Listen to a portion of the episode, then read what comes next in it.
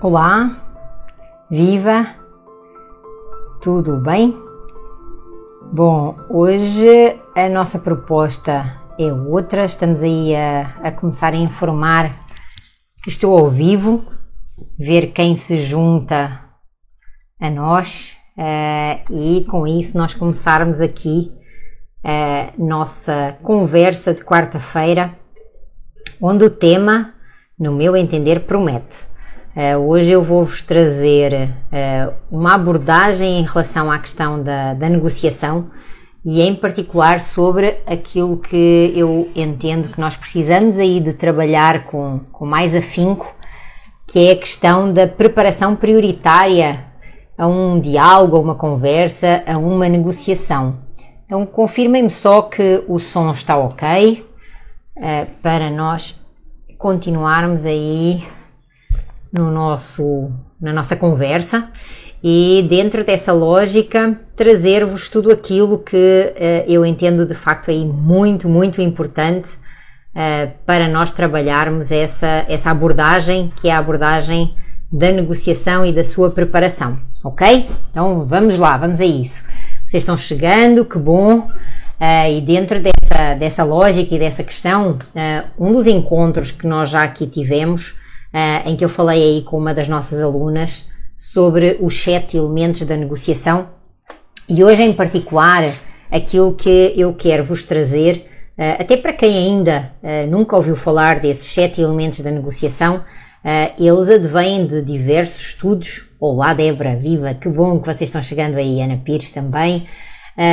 É muito interessante nós entendermos que uh, estas temáticas da negociação, da comunicação e do conflito, uh, elas são temáticas que vêm sendo estudadas há décadas.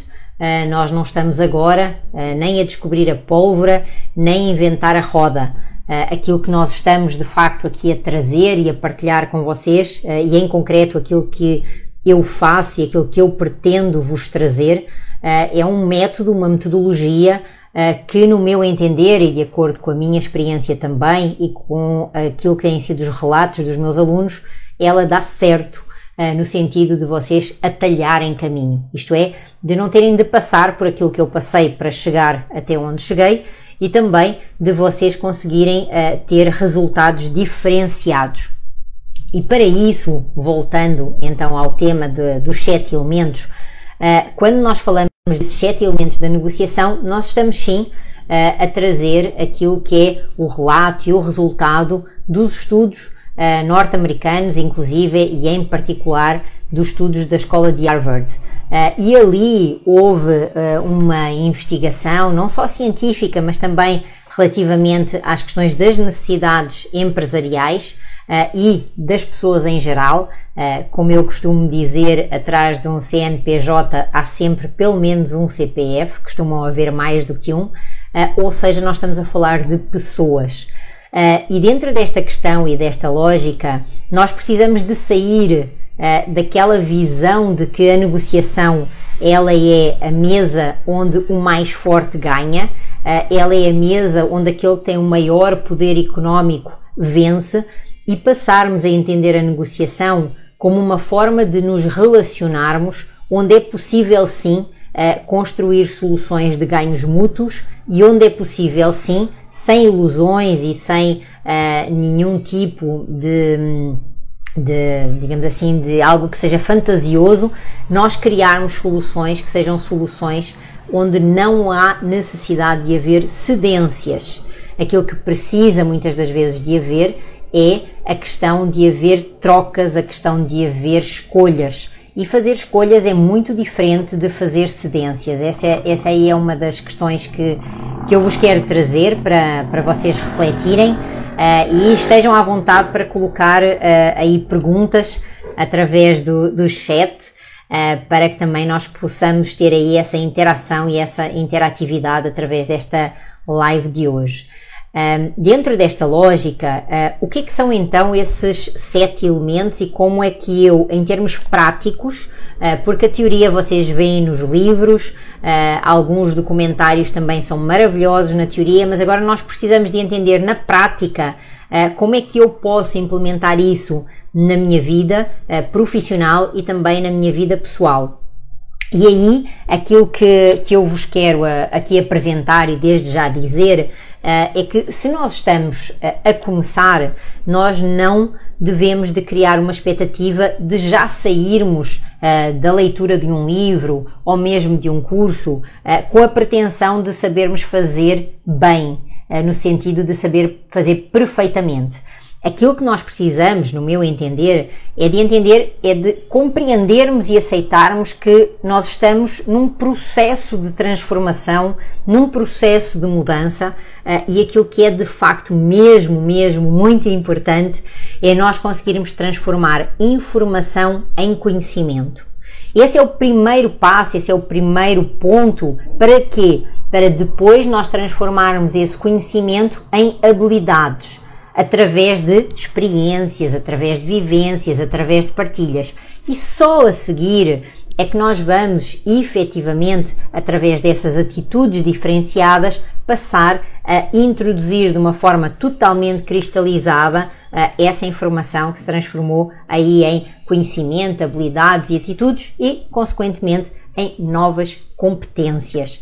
Uh, o que é que importa este raciocínio, no meu entender, para nós uh, compreendermos a questão desses elementos? Bom, em primeiro lugar, uh, nós temos que começar por dizer e fazer a pergunta: por que é que eu vou negociar? Por que é que eu vou dialogar com o outro? Uh, em especial, se existem alguns elementos uh, aí em particular em relação a uh, valores humanos, valores individuais que são distintos e até eventualmente que são contrários uns aos outros.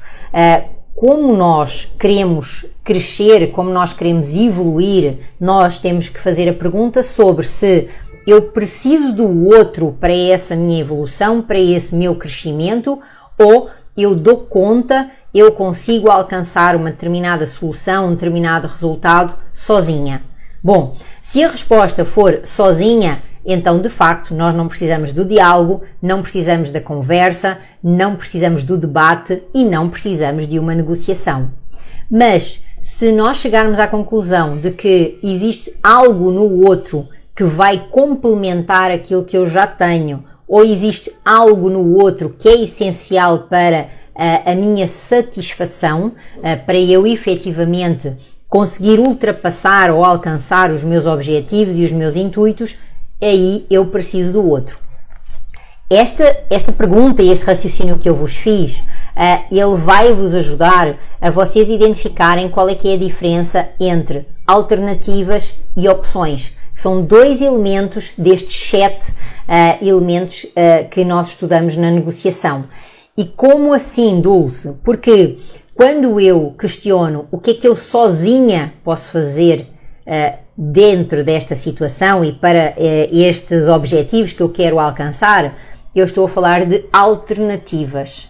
Quando eu chego à conclusão que eu preciso do outro uh, para construir melhores soluções ou para encontrar aí algo que eu sozinha não consigo, então aquilo que eu estou a falar é de opções, tá? Então, alternativas, o que eu posso fazer sozinha, opções, aquilo que eu preciso do outro para conseguir construir, para conseguir evoluir e para também uh, conseguir crescer. Ter esta noção é, é muito importante porque, porque eu preciso de ter saídas, isto é, se do outro lado houver efetivamente manifesta má fé, intenção de me lesar, eh, não houver disponibilidade para o diálogo, mas apenas para a imposição, eu preciso de ter estratégias eh, e eu preciso de ter efetivamente e, e em concreto estratégias de saída, saída daquela situação, para não ficar refém da mesma. E aí, aquilo que nós precisamos de entender é que ter estratégias e desenhar estratégias não significa ludibriar ou enganar o outro. Ter estratégias é estratégias para eu conseguir alcançar os melhores resultados para o outro, logo também os melhores resultados para mim e, consequentemente, os melhores resultados para todos. E essa situação, ela é muito importante para que eu não me sinta a parte mais fraca na mesa de negociação. E para que isso suceda, então, o que é que eu vou ter que trabalhar? Eu diria quatro elementos que são fundamentais e que são também esses, uh, fazem parte desses tais sete elementos da negociação o, de, que a escola de Harvard nos traz. Uh, um desses elementos que é muito importante é a circunstância de que se eu estou naquela mesa negociando por outro, designadamente uh, pelo meu uh, cliente, uh, ou pode ser uma empresa, ou pode ser um sujeito individual, aquilo que eu vou fazer e aquilo que eu vou precisar de investir e aquilo que eu vou precisar de aprofundar é a questão de quais são os interesses do meu cliente. E aí vem a pergunta: como é que eu distingo interesses do resto? E o que é o resto, não é? Então nós precisamos de identificar que para chegar a essa conversa sobre interesses, nós estamos sim a falar da diferença entre posições, interesses, necessidades e valores. Isso é absolutamente essencial. Uh, algumas dessas questões ou alguns desses termos uh, podem ser considerados sinónimos e aí nós precisamos de uh, ter algumas técnicas, algumas ferramentas para distingui-los uns dos outros. Exemplo, posição uh, é aquilo que, por regra, uh, eu não consigo entender, eu não consigo compreender o porquê da situação. E, exatamente, para compreender o porquê da situação, eu vou ter de fazer alguns questionamentos. Um deles é porquê que isso é importante para você? Bom, quando eu faço essa pergunta, porquê que isso é importante para você, com a resposta, por norma também, a pessoa vai uh, me trazer aquilo que são as suas motivações, aquilo que são as justificações daquele porquê. Podem ser os seus medos, os seus receios, as, as suas angústias, mas também as suas vontades, uh, os seus efetivos quereres, o porquê daquela situação. E aí eu estou a começar a entrar no campo dos interesses. Em termos da negociação, nós vamos precisar de avançar e dentro desse avançar, eh, nós vamos identificar em relação àqueles interesses o que é que de facto é absolutamente essencial, o que é que é fundamental, eh, o que é que faz com que eh, nós consigamos medir a satisfação daquela pessoa com determinado resultado. E a partir daí, quando nós conseguimos identificar essa satisfação, aquilo que então nós conseguimos identificar foram as necessidades. E aí ainda há um outro elemento que eu uh, venho acrescentando, que é o elemento dos valores, uh, dos valores económico-financeiros, dos valores sociais, dos valores éticos, ou seja, de um conjunto de valores que é necessário ter em consideração para nós conseguirmos identificar o que está por detrás de determinadas atitudes. Então, já conseguimos identificar interesses, em particular interesses do nosso cliente.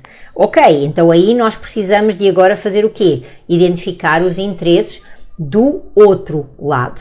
Uh, como é que nós vamos fazer isso? Hum, como advogados consensuais, nós vamos perguntar ao nosso cliente uh, qual é que é a percepção que ele tem sobre os interesses do outro lado e do mesmo jeito, através de perguntas, sejam em perguntas investigativas, sejam perguntas exploratórias, sejam perguntas reflexivas, sejam resumos daquilo que ele nos está a trazer para nós confirmarmos que efetivamente entendemos a sua pretensão.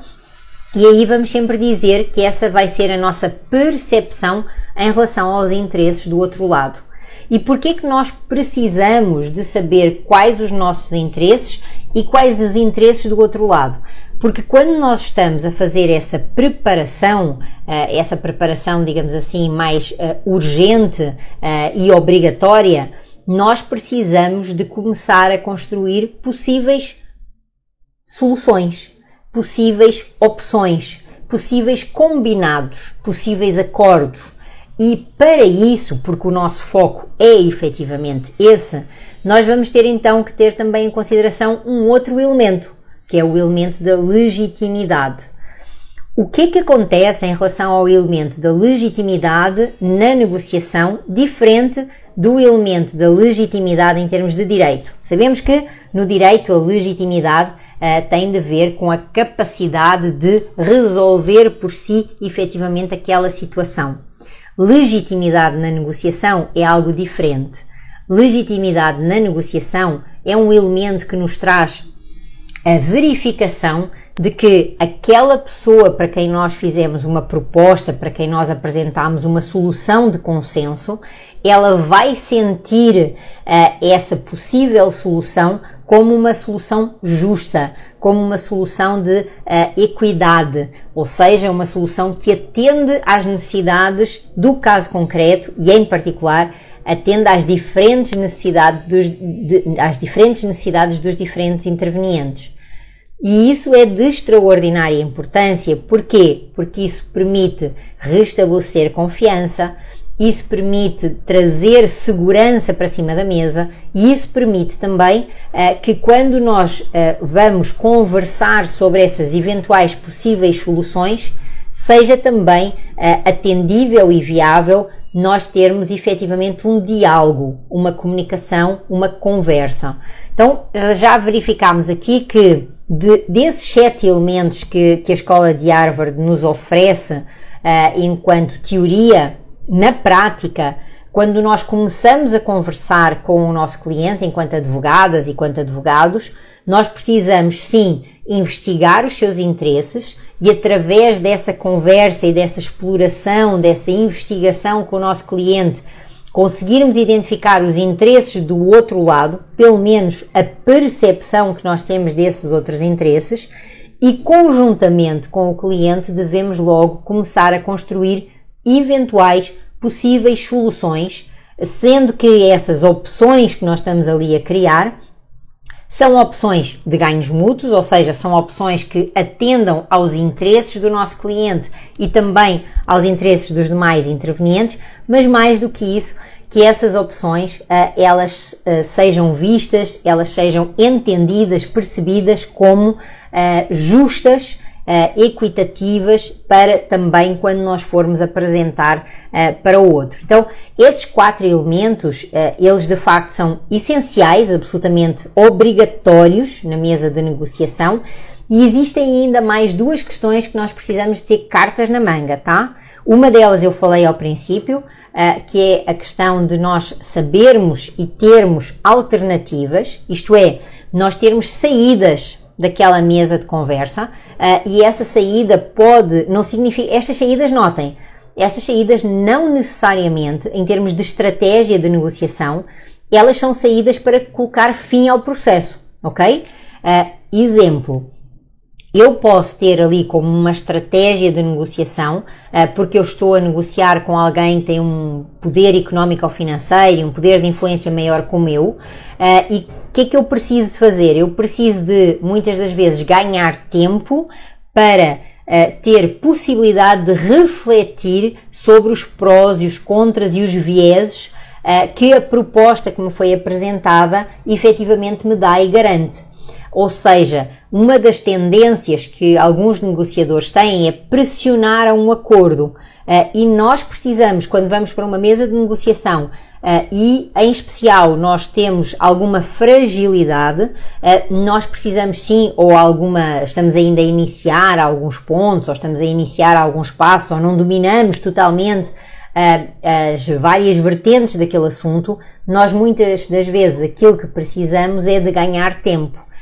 Isso significa que uma das alternativas, ou melhor, uma das saídas provisórias que nós temos daquela situação é escudar-nos por exemplo, uh, que precisamos de verificar essa informação junto de alguém, uh, que precisamos de ehm, ter e apresentar essa sugestão a outra pessoa, que a outra pessoa é que tem sim poder de, de autoridade e poder de decisão. Então, não necessariamente eu estou aqui a utilizar esta, este termo alternativas no sentido do que é que eu posso fazer sozinho, mas sim no sentido de que existe aqui um meio campo entre aquilo que eu estou efetivamente a construir uh, através daquela negociação com a construção e com a criação de opções uh, e aquilo que eu tenho em termos de saídas para eu fazer sozinho. Então, esta forma de ganhar tempo é estratégica, uh, é importante que ela ocorra mas é importante que ela ocorra de uma forma técnica,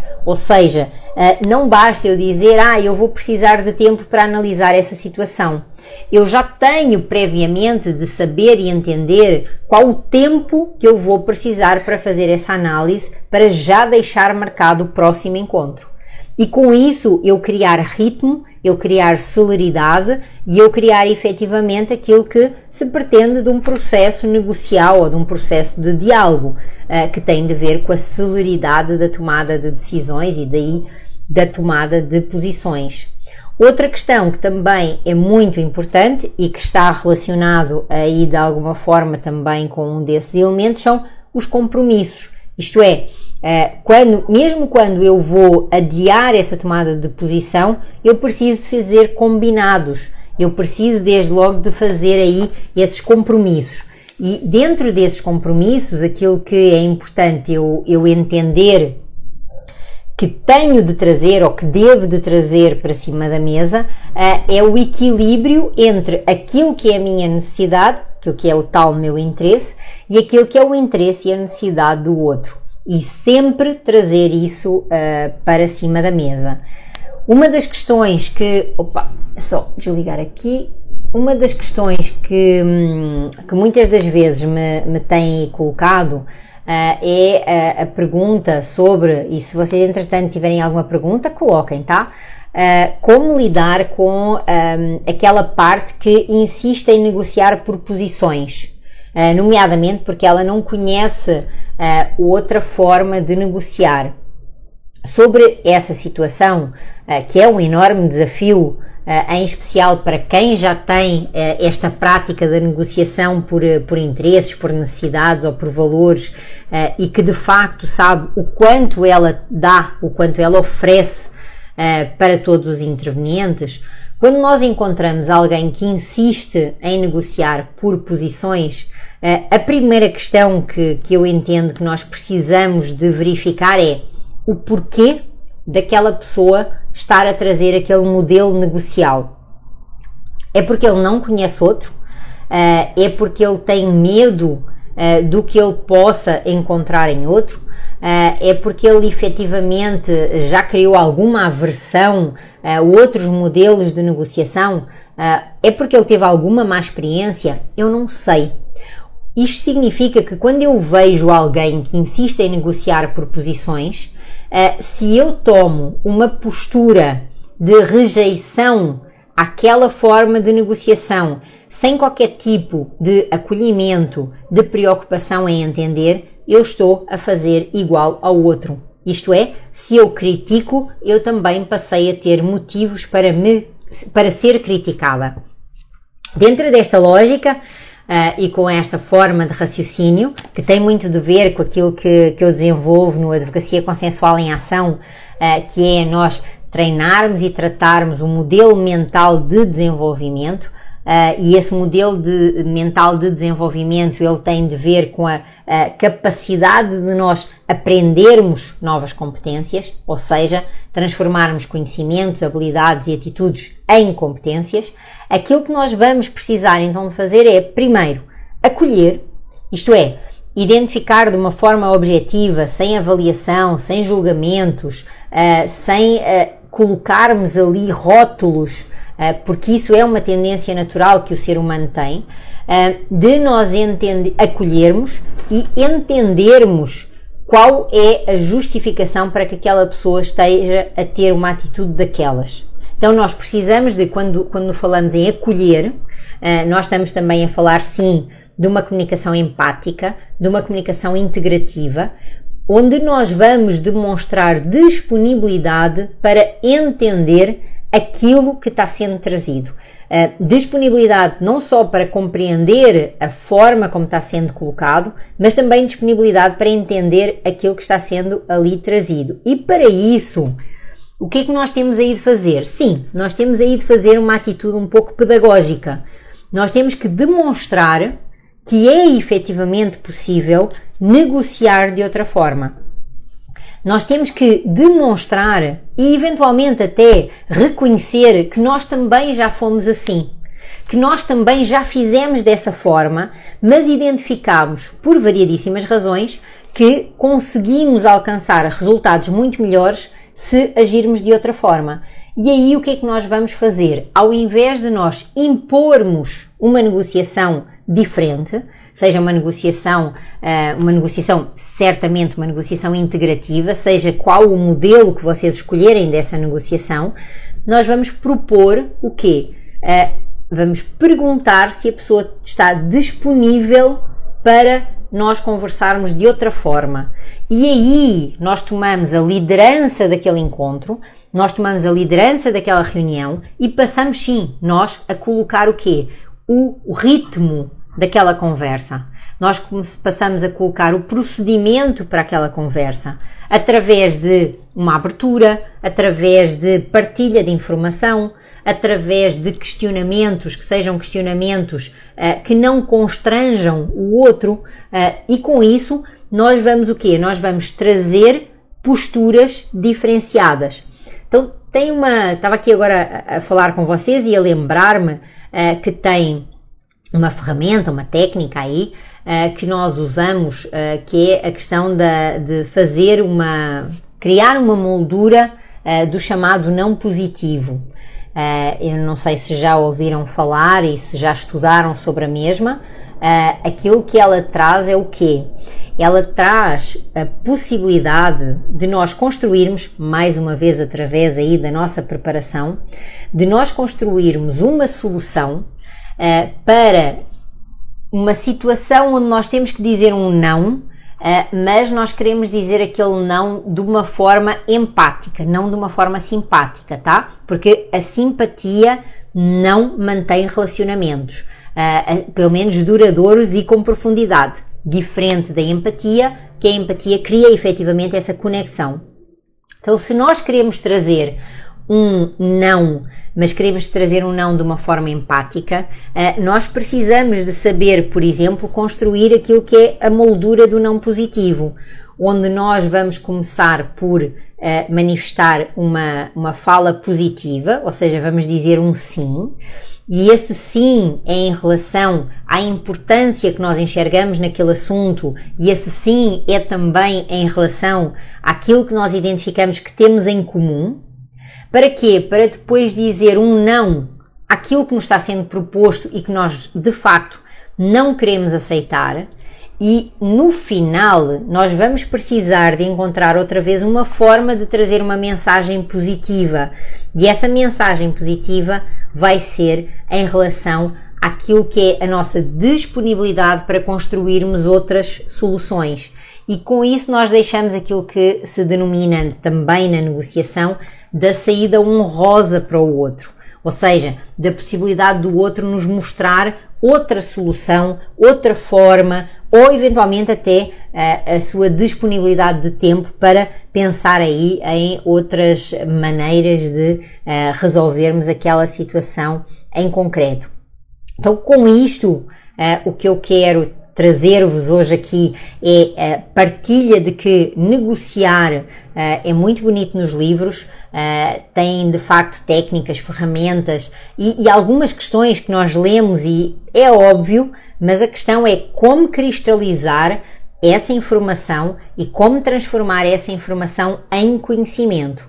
E, e aí, naquilo que é a metodologia, naquilo que é o método que, que eu pratico e que eu ensino, aquilo que para mim é essencial é que, sem eu compreender os conceitos e sem eu compreender na prática qual é que é o alcance que aquele conceito uh, me vai trazer, eu não vou conseguir cristalizar conhecimento. Eu até posso ter uma ótima teoria, mas na prática depois essa teoria uh, não está sendo aplicada. Então essa é, é, esse aí é o grande gancho, essa aí é a grande, a grande diferença que nós temos que, que não só fazer, mas temos que, que de facto passar a aplicar.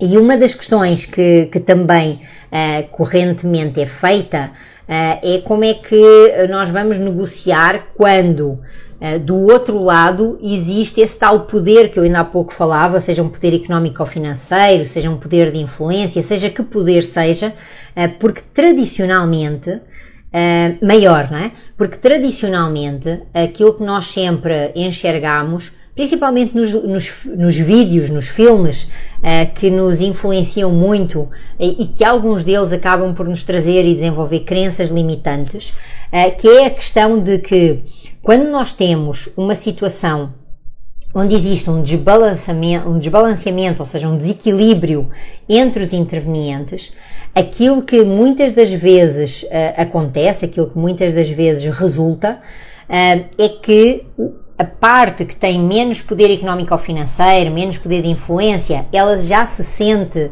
menor, ela sente-se não só fragilizada, uh, mas ela sente que de facto uh, ela vai ter tudo a perder naquela negociação uh, e que a única coisa que ela vai poder fazer é ceder para ver se consegue alcançar aí algum resultado.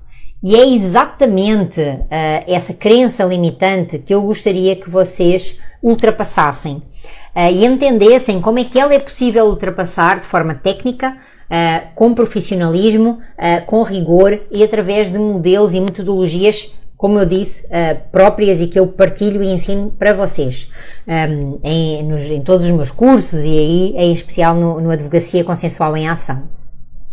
O que é que é necessário? É necessário eu, nesta preparação, que foi, foi isso que, que me levou a fazer esta live hoje com vocês, uh, nessa preparação eu identifico sim aquilo que são os meus pontos fracos, aquilo que são as minhas vulnerabilidades. Mas em simultâneo, tal como eu fiz em relação aos interesses meus e do outro, eh, eu também consiga identificar aquilo que são os pontos fracos, a eventual vulnerabilidade ou aquilo que podem ser sim eh, situações que o outro lado ainda nem enxergou eh, e eu tenho um valor acrescentado muito grande. E isso vai ser importante porquê? Porque eu vou precisar, em termos estratégicos, de desenhar aí um modelo, uma forma, uma moldura, um mapa, o que vocês quiserem, uh, podemos chamar vários nomes, mas eu vou efetivamente desenhar uma forma de estrategicamente eu transformar esses meus pontos fracos em outras situações que serão forças.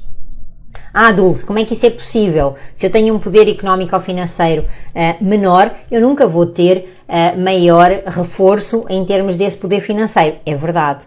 Mas a questão é que não é só o poder financeiro que nos dá poder. Não é só uh, o dinheiro que nos dá força em cima da mesa. Existem outros elementos que muitas das vezes nos passam ao lado, uh, que nós não enxergamos, não vemos, e eles são tão ou mais importantes do que uh, essa questão económica ou financeira. Um deles que eu dou sempre de exemplo para ser muito prática uh, é o que? Imagem. Vocês conhecem alguma empresa multinacional ou mesmo alguma instituição governamental, representantes dessas empresas institucionais ou governamentais que não deem valor e que não se preocupem com a imagem? e aquilo que a imagem consegue fazer em relação uh, não só à sua visibilidade no mercado, mas se, por exemplo, estivermos a falar uh, de empresas que estão na bolsa, o quanto isso pode impactar em termos económico ou financeiros nesse tal poderio uh, económico, nesse tal poderio financeiro. Então, são essas pequenas nuances, são essas pequenas questões que nós precisamos sim de trabalhar para quê? para que essas nossas forças elas sejam uh, aumentadas no sentido de transformadas em uh, essas nossas fraquezas, desculpem, elas sejam transformadas em outras forças e com isso na mesa nós também uh, consigamos ter aí um equilíbrio. Outra questão que, que também ainda em relação a, a negociar com, com entidades, pessoas que tenham maior poder uh, aparente, uh, eu costumo dizer que é também a questão da vulnerabilidade. Isto é, uh, se eu já sei que em determinada situação e relativamente a um determinado contexto, eu tenho sim uma vulnerabilidade em relação a uma determinada situação, uma quando eu digo vulnerabilidade é uma fragilidade em relação a determinada situação, se eu potencializar essa minha fragilidade reconhecendo-a, admitindo-a, uh, demonstrando que eu não tenho medo dessa minha fragilidade, acreditem que eu estou efetivamente a aumentar o meu poder de negociação, o meu poder na mesa uh, e também a potencializar que haja uma necessária postura de boa fé. É? Uh, que isso, óbvio, que também é muito importante, porque existem negociações e negociações.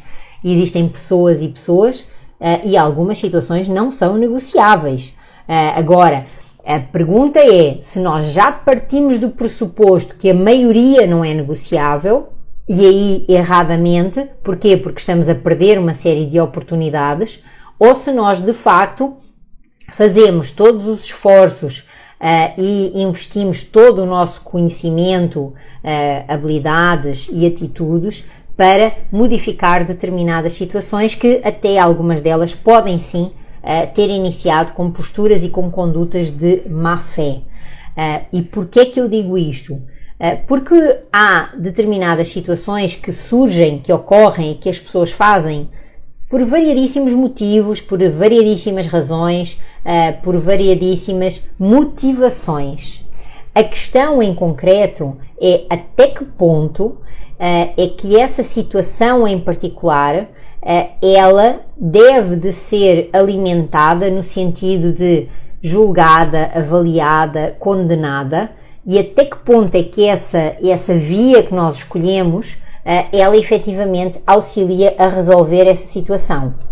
Ou se de uma forma diferente uh, nós trouxermos para cima da mesa a nossa postura de que, olha, uh, certamente que, houve, que houveram várias questões para que aquela situação acontecesse. Uh, eu não estou aqui neste momento para avaliar ou julgar, mas eu quero saber se existe disponibilidade para nós fazermos como que um restart, isto é, para nós conversarmos uh, sobre este tema como se aquela situação não tivesse acontecido.